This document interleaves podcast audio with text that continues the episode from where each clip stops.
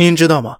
女性今年的平均人均月薪呢，在八千六百八十九元。看到这个数字呢，您的第一反应是不是觉得，是不是又拖后腿了呀？最近智联招聘发布的调查报告显示，二零二三年女性平均月薪为八千六百八十九元，比男性少了一千二百五十三元。但是与男性相比，性别薪酬差距逐年缩小。那于是报告认为，这表明女性职场价值得到了更多认可。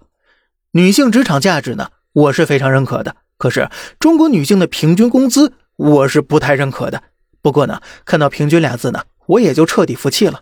比如说，我和马云一平均，那都不是一个小目标的事儿了。我的名字肯定在那服不服排行榜上，那就不需要每天在这逼逼了。那么这个数据到底真不真实，暂且不讨论呢。就拿这个平均值来说事儿，并不能反映女性收入分布的差异和不公。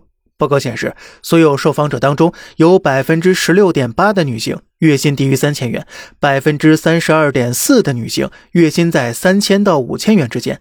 也就是说呀，有将近半数女性的月薪是低于五千元的，只有百分之六点五的女性月薪超过两万元。这说明呢，在职场当中仍然有着明显的收入梯度和贫富差距。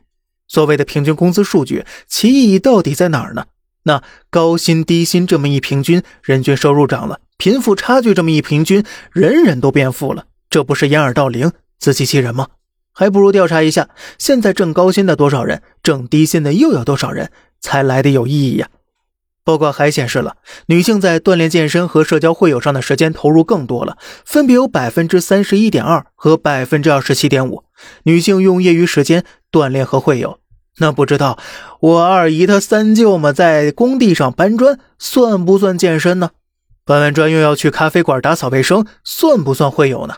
如果这也算的话，上面的数字啊，我觉得说少了。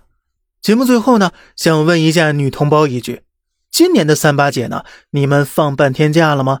有没有收到来自公司的礼金或者慰问呢？好了。这里是小胖侃大山，每天早上七点与您分享一些这世上发生的事儿。观点来自网络，咱们下期再见，拜拜。